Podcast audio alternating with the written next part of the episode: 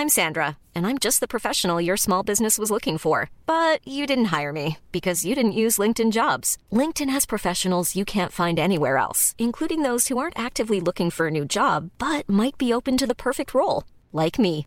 In a given month, over 70% of LinkedIn users don't visit other leading job sites. So if you're not looking on LinkedIn, you'll miss out on great candidates like Sandra. Start hiring professionals like a professional. Post your free job on linkedin.com/people today.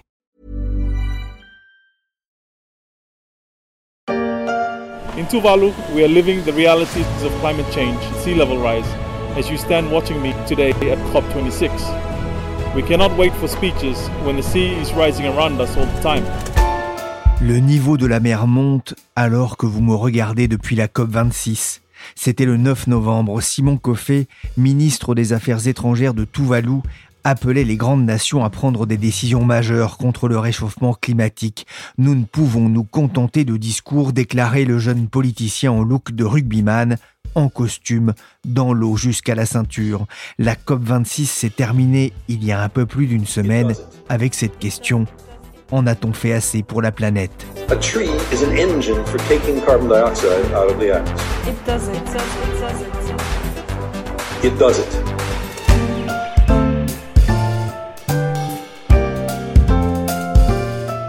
suis Pierrick Fay, vous écoutez La Story, le podcast d'actualité des échos. À l'heure du bilan de la COP26, j'ai le plaisir de recevoir de nouveau Bertrand Picard, explorateur et créateur de la fondation Solar Impulse. Il publie chez Stock Réaliste, soyons logiques autant qu'écologiques. Lui aussi était à Glasgow. Et je suis profondément désolé. Je comprends aussi la profonde déception. Mais je pense que, comme vous l'avez noté, il est également vital que nous protégions cet accord. L'émotion d'Alok Sharma, président de la COP26 captée ici par TV5 Monde, à l'issue d'un sommet annoncé comme crucial pour la planète. Je suis profondément désolé, s'excuse l'ancien secrétaire d'État de Boris Johnson. La COP26, un bilan mitigé, un bilan en demi-teinte pour certains, insuffisant voire catastrophique pour d'autres, la conférence internationale pour le climat n'a pas provoqué l'enthousiasme après une quinzaine de jours de discussions, de rencontres et de compromis. Mais qu'est-ce qui a été décidé? Pour le savoir, avant de recevoir Bertrand Picard, j'ai donné rendez-vous à Muriel Jacques. Avec Joël Cossardo, ils ont assisté à la COP de Glasgow pour les échos. Muriel, d'abord en quelques mots, on va la rappeler, quel était l'objectif principal de cette COP? Le mandat principal de la COP 26 était de maintenir à portée de main L'objectif le plus ambitieux qui avait été fixé par l'accord de Paris en 2015 et qui est devenu aujourd'hui, on peut dire, l'objectif premier, c'est de faire en sorte que le réchauffement climatique ne dépasse pas un degré et demi d'ici à la fin du siècle par rapport au niveau de l'ère pré-industrielle. Pour garder en vie, en fait, cet objectif, il fallait que les 197 pays qui ont signé l'accord de Paris s'engagent à atteindre des objectifs plus ambitieux pour réduire leurs émissions de gaz à effet de serre dans les dix ans qui viennent. Les États étaient aussi à Glasgow pour discuter de la question cruciale de l'aide financière aux pays en développement, une question essentielle pour qu'ils s'adaptent au changement climatique. Dans les échos du 15 novembre, vous avez avec euh, Joël Cossardo euh, dressé le bilan de la COP26, des promesses et des impasses, c'était de titre. Muriel, sur quoi les 197 pays signataires sont-ils parvenus à se mettre d'accord? Je vais commencer par euh, les avancées, car il y en a eu. Tout d'abord, on peut dire que l'accord de Paris n'a pas été détricoté. Et c'était tout l'enjeu de cette COP, puisque la perspective d'un réchauffement du globe limité à un degré et demi reste crédible. Alors on est évidemment encore très loin euh, du compte pour l'instant. Avant la COP, l'ONU euh, avait indiqué qu'on allait plutôt vers un réchauffement de 2 degrés 7. Mais en signant la déclaration euh, finale de la COP, qui s'appelle le pacte de Glasgow, les pays ont reconnu qu'il fallait agir vite en baissant leur gaz à effet de serre de 45% d'ici à la fin de la décennie pour pouvoir ensuite atteindre la neutralité carbone 20 ans plus tard, c'est-à-dire en 2050. Ils se sont aussi euh, mis d'accord pour euh, revoir à la hausse leurs engagements dès l'an prochain et non plus avant 2025 euh, comme le voulait l'accord de Paris. Et en même temps, ils devront soumettre des stratégies de long terme. Alors, la COP a également permis de fixer les règles d'encadrement des marchés internationaux du carbone. C'est un point important parce que les discussions euh, duraient depuis six ans. Elle s'est enfin également euh, attaquée aux énergies fossiles. Le pacte de Glasgow appelle en effet les pays à faire plus d'efforts pour aller vers une réduction de l'utilisation du charbon dans le monde et pour sortir des subventions inefficace aux énergies fossiles. Inefficace, c'est le terme employé dans le pacte, même s'il n'y a pas de définition précise de cette inefficacité. C'est la première fois hein, qu'un texte final de COP mentionne le charbon, euh, qui est quand même la cause numéro un du réchauffement du climat. Donc c'est une avancée, mais euh, les pays auraient pu aller plus loin en couchant noir sur blanc la sortie de l'ère du charbon. Seulement c'était allé trop vite pour l'Inde et pour la Chine notamment, qui ont plaidé pour une formulation édulcorée de réduction du charbon et non pas de sortie du charbon. À la COP26, le fossé entre les pays en développement et les pays riches a semblé toujours aussi béant sur le dossier climatique, Muriel? Oui, la déception la plus forte pour les pays en développement a porté sur les finances. D'une part, la promesse qui a été faite par les pays riches il y a plus de 12 ans maintenant de mettre sur la table 100 milliards de dollars par an pour aider les pays en développement à s'adapter au réchauffement a pris du retard. Et cet objectif de 100 milliards ne sera pas atteint avant 2025, même si le le, pacte de Glasgow prévoit tout de même que les pays riches doublent leur soutien financier qui est dédié à l'adaptation dans les années à venir. Mais hum, les tensions les plus fortes à la COP26 ont été vraiment sur le, financement de ce qu'on appelle les pertes et dommages, c'est-à-dire euh, ce sont les dégâts liés au réchauffement, des dégâts irréversibles qui affectent euh, tout particulièrement euh, les pays les plus pauvres, qui sont aussi ceux qui ont le moins participé au dérèglement du climat. Le pacte de Glasgow a fait l'impasse hein, sur la couverture de ces préjudices. De nombreux pays, comme euh, les petits États insulaires du Pacifique, réclamaient et réclament depuis longtemps la création d'un fonds dédié euh, au financement des réparations de ces dégâts. Leur appel est resté sans réponse, à l'exception de l'Écosse et de la Wallonie, au cours des tout derniers jours, qui ont promis environ 3 millions de dollars à eux deux. Bonjour Bertrand Picard. Bonjour. Vous avez participé à la COP26. Dans une chronique pour le journal suisse Le Temps, vous écrivez Le clap de fin aura été gâché par la claque de la fin, cette exigence indienne et chinoise de dernière minute de remplacer les mots abandon du charbon par diminution du charbon. Une semaine après euh, la fin de la COP, pour vous, c'est un constat d'échec? Mais écoutez, c'est le résultat d'une recherche d'unanimité parce que la COP26 doit aboutir à un consensus. Alors c'est vrai qu'on s'est dit que c'était extraordinaire que pour la première fois les énergies fossiles soient clairement identifiées comme étant la cause du réchauffement climatique. Les pays s'engageaient à leur abolition progressive et puis maintenant c'est plus une abolition, c'est une diminution. C'est dommage, mais ça doit pas non plus nous faire oublier autre chose. C'est que quand nous critiquons l'Inde et la Chine, eh ben, on oublie que nous, on fait pas beaucoup mieux. Parce que déjà, une partie de leur pollution, c'est la nôtre qui est délocalisée chez eux. C'est nous qui faisons produire à bas prix et dans des conditions écologiques déplorables tous les biens, une grande partie des biens de consommation que nous achetons chez nous et qui en plus font euh, la, moitié de la planète en transport aérien ou maritime. Donc c'est déjà pas très bien. Et puis en plus, quand nous on essaye de faire euh, une taxe carbone, eh bien, ça fait des bonnets rouges, ça fait des gilets jaunes, ça fait en Suisse un refus par référendum euh, d'une loi CO2.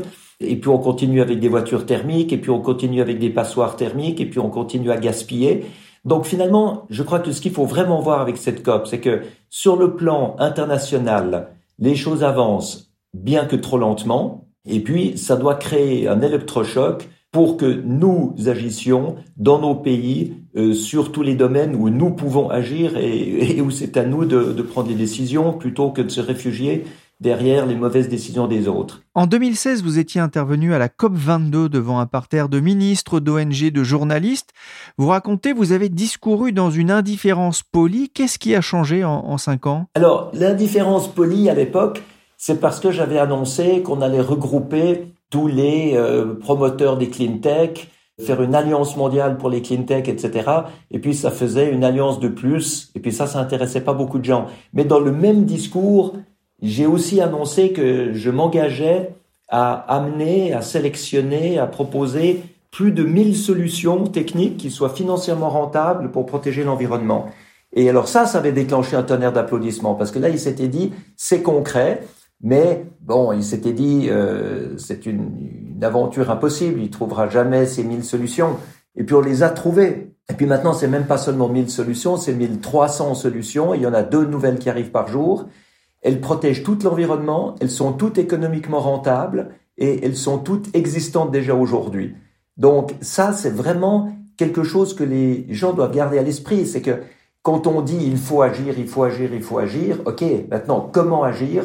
Quelles sont les solutions à mettre en place? Les solutions existent et il faut vraiment les utiliser. C'est ça qui a vraiment changé. À quoi est-ce que vous avez consacré votre temps à, Glasgow? Essentiellement à rencontrer des ministres pour leur proposer de faire un guide des solutions pour leur pays, comme nous avons fait en fait pour l'Écosse. J'ai présenté à Nicola Sturgeon, la première ministre écossaise, une sélection de 230 des solutions que nous avons identifiées, qui auraient un très gros bras de levier climatique et environnemental et en même temps économique pour l'Écosse. Et sur la base de ce guide des solutions, je propose maintenant que les pays envoient un ou deux délégués chez nous au siège de la Fondation Solar Impulse pour préparer avec nous la sélection des solutions qui vont être les plus importantes pour eux. Parce que c'est vrai que c'est, on peut pas faire un, un truc unique. C'est très dépendant du climat, du développement économique. On a rencontré les ministres de Madagascar et du Burkina Faso. C'est clair que c'est pas la même chose que pour l'Estonie, la Lituanie, la Bolivie, la Russie et le Portugal. Puisque la fortune sourit aux audacieux, soyons réalistes, exigeons l'impossible, même si l'on n'obtient pas toujours ce que l'on veut. Admirons l'idéaliste, incorrigible. Exigeons l'impossible, chante Benabar. Ça aurait pu aussi être le titre euh, de votre livre, Bertrand Picard, chez Stock. Le titre retenu, c'est Réaliste, soyons logiques autant qu'écologiques. C'est un peu votre manifeste pour la planète. Avant de rentrer dans le vif du sujet, vous racontez votre prise de conscience écologique et votre éducation, celle de votre père, mais aussi de votre grand-père. Oui, parce que tous les deux, en tant que scientifiques, avait compris déjà qu'il y aurait beaucoup de solutions techniques qu'on pourrait mettre en place. Alors, c'est pas des, des technophiles. Hein. Ils s'étaient jamais dit on va saupoudrer euh, les couches de la stratosphère avec des nanoparticules pour réfléchir le Soleil, refroidir l'atmosphère et compenser par un nouveau déséquilibre le, le réchauffement qu'on inflige à la planète avec les énergies fossiles. C'était pas des apprentis sorciers. Hein, donc, je précise bien. Eux, ce qui s'était dit, c'est que l'exploration scientifique devait être au service de la qualité de vie de l'humanité. Alors, comme mon grand-père a fait sa première ascension stratosphérique, un de ses buts, c'était de montrer qu'on pouvait voler au-dessus du mauvais temps dans de l'air raréfié qui permettrait de consommer beaucoup moins de carburant pour les avions. Donc, c'était déjà cette préoccupation écologique. Puis, il avait d'ailleurs écrit en 1942 un manifeste pour l'énergie photovoltaïque. Et puis, quand mon père a plongé dans la fosse des Mariannes en 1960, son but, c'était de montrer qu'il y avait de la vie à une époque où les gouvernements voulaient jeter dans les fosses euh, océaniques les plus profondes tous leurs déchets radioactifs. Et quand mon père et son coéquipier Don Walsh ont vu qu'il y avait un poisson et des crevettes à 11 000 mètres de profondeur, ça montrait qu'il y avait de l'oxygène. Cet oxygène ne peut venir que depuis la surface. Donc c'était la mise en évidence de courants verticaux qui brassaient les océans. Et ça montrait bien que si on jetait des déchets radioactifs euh, dans les fosses marines, eh bien, ces déchets se disperseraient, seraient brassés dans l'eau de l'entier de la planète et contamineraient toute l'eau de la planète. Donc, ça a été un très grand milestone, hein, une très très grande étape dans l'histoire de la protection de l'environnement. Moi, ça m'a beaucoup impressionné comme enfant. Oui, ça nous a évité peut-être d'avoir un, Godzilla, hein, qui sait, euh, ces matières radioactives dans l'océan.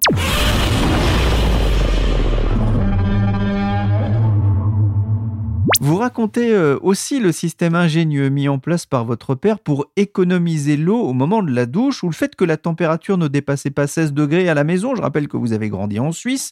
Vous dites à la maison quelquefois la frugalité écologiste s'apparentait davantage à un ensemble de privations qu'à un mode de vie futuriste. C'est le défaut originel de, l'écologie, ce qui nuit peut-être à l'adhésion du plus grand nombre? Oui, totalement. Alors, mon père avait fait ça avec une très grande bonne volonté il avait pris les systèmes et les techniques et les solutions de l'époque. Et c'est vrai que c'était pas extraordinaire dans les années 70, 80. Il n'y avait pas grand chose comme solution. Et euh, j'ai l'impression que l'écologie est un petit peu restée dans cet aspect de demande de sacrifice, de demande de privation. Alors, d'un certain côté, moi je trouve que philosophiquement c'est très beau de promouvoir plus de sobriété parce qu'on est dans un monde de démesure, c'est sûr.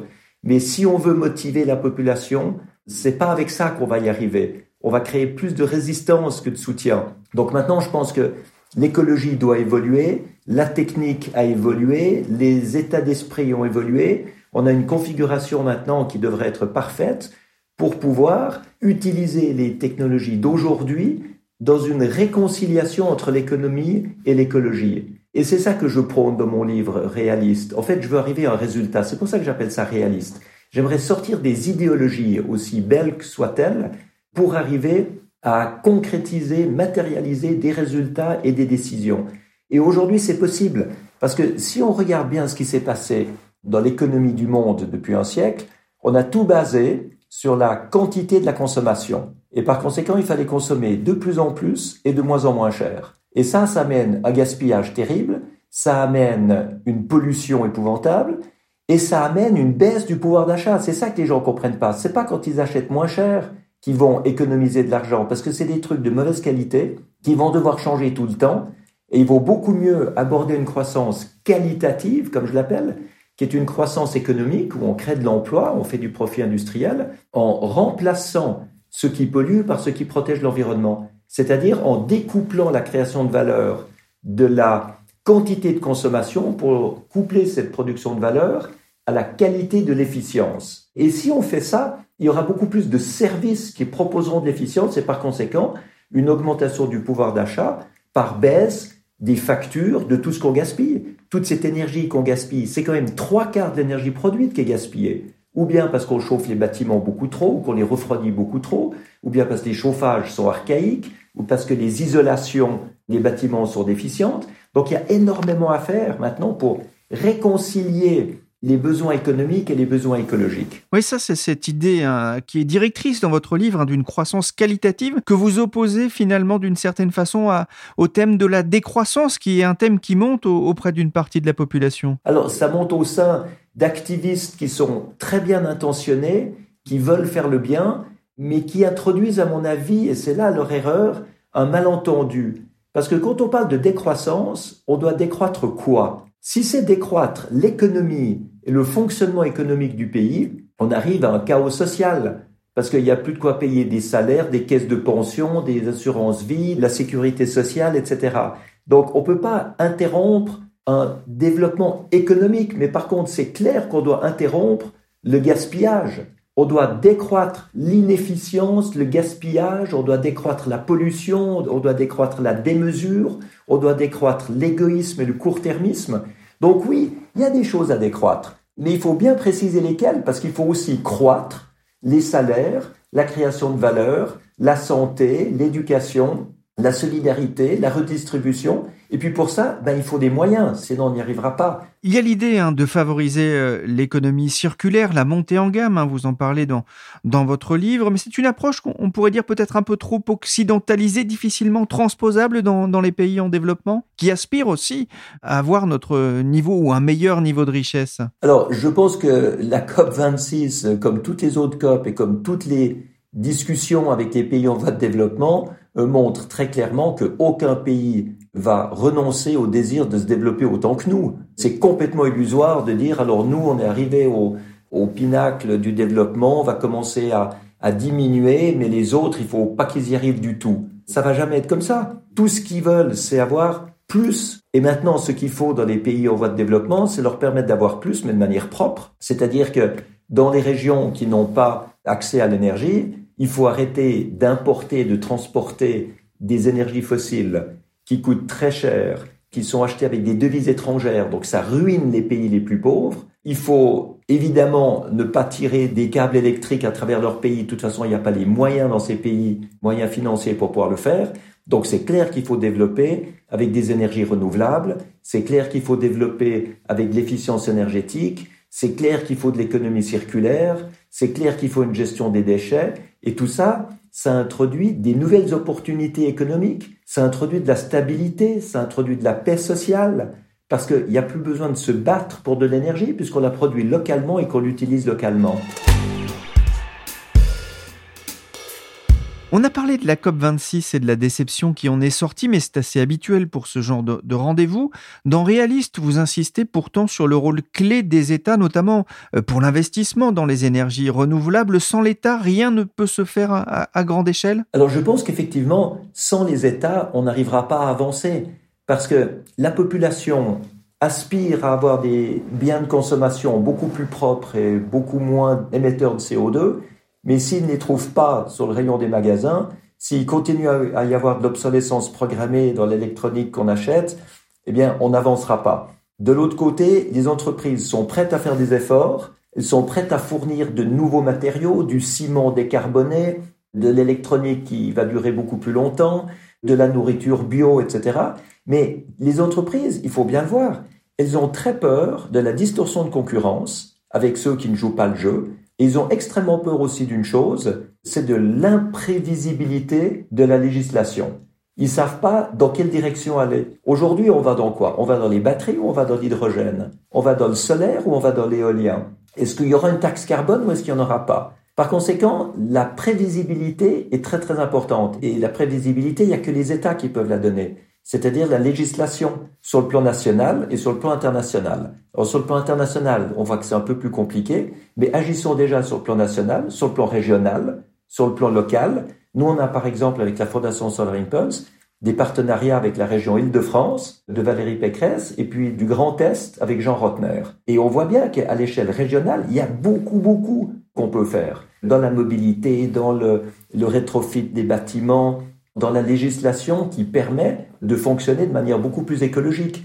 Il faut des plans nationaux pour aider les habitants à avoir des maisons mieux isolées et des chauffages plus efficients. Ils vont diviser par trois ou par quatre leur facture énergétique, mais il faut les aider à le faire.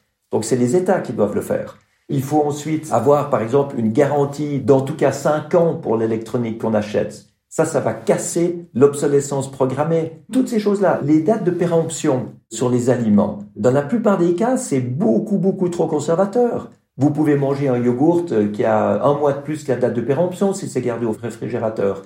Donc tout ça, c'est des réglementations qui doivent évoluer, qui doivent s'adapter à la réalité d'aujourd'hui. Et ça, eh bien, il faut que les États le fassent parce que sinon on n'avancera pas. Merci Bertrand Picard, auteur de Réalistes Soyons logiques autant qu'écologiques aux éditions Stock. Merci aussi à Muriel Jacques qui, avec Joël Cossardo, nous ont fait vivre la COP26. Tous leurs articles sont à retrouver sur leséchos.fr. La story s'est terminée pour aujourd'hui. Cette émission a été réalisée par Willy Gann, chargé de production et d'édition Michel Varnet.